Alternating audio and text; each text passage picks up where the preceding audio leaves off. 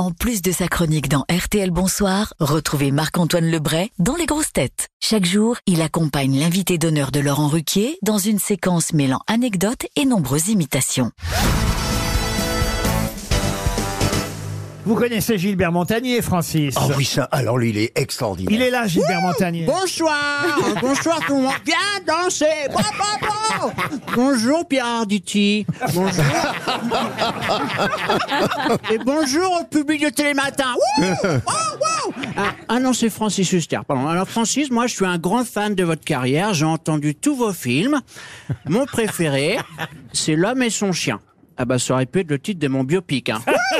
Y a rien à faire qu'à s'aimer. Bon. Au revoir Olivier Mine et Fort Boyard. J'imagine, Francis Huster, parce que vous croisez tous les grands de ce monde, que vous avez déjà rencontré Nicolas Sarkozy. Oui, absolument. Le voici, Nicolas Bonjour, Sarkozy. bonjour, monsieur le juge. Mesdames et messieurs les jurés. Vous avez tous l'air plus sympa qu'à mon dernier procès. D'ailleurs, monsieur Ruquier, avec les grosses têtes, je crois que vous avez un million d'audiences par jour, c'est bien ça Plus même. Eh bien, comme moi.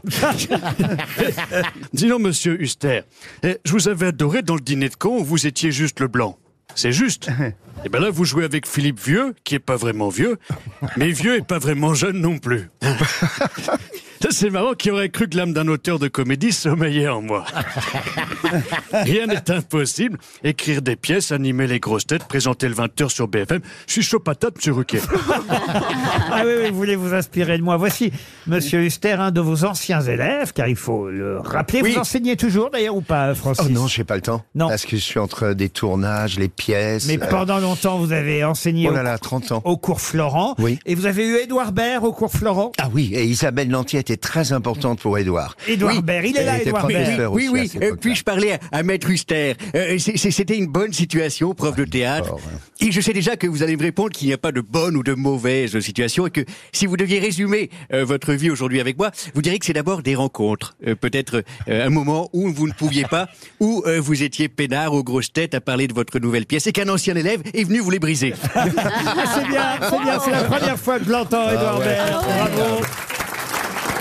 Mais puisque Francis, vous venez de complimenter Jean-Marie Bigard, eh bien sachez qu'on a un deuxième Jean-Marie Bigard. Euh, mon Francis Génial. Alors, euh, j'ai appris que t'avais failli pas exister.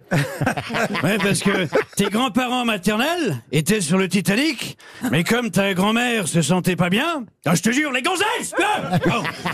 Bah, Elle est descendue du bateau parce qu'elle était enceinte. C'est vrai. hein. C'est vrai, C'est totalement vrai. Ça veut dire qu'on a un point commun, euh, Francis. Moi aussi, euh, j'ai failli pas venir au monde.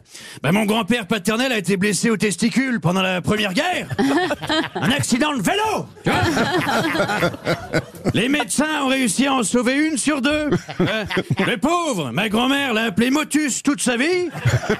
Parce que quand elle fouillait dans le sac, elle pouvait tomber sur la boule.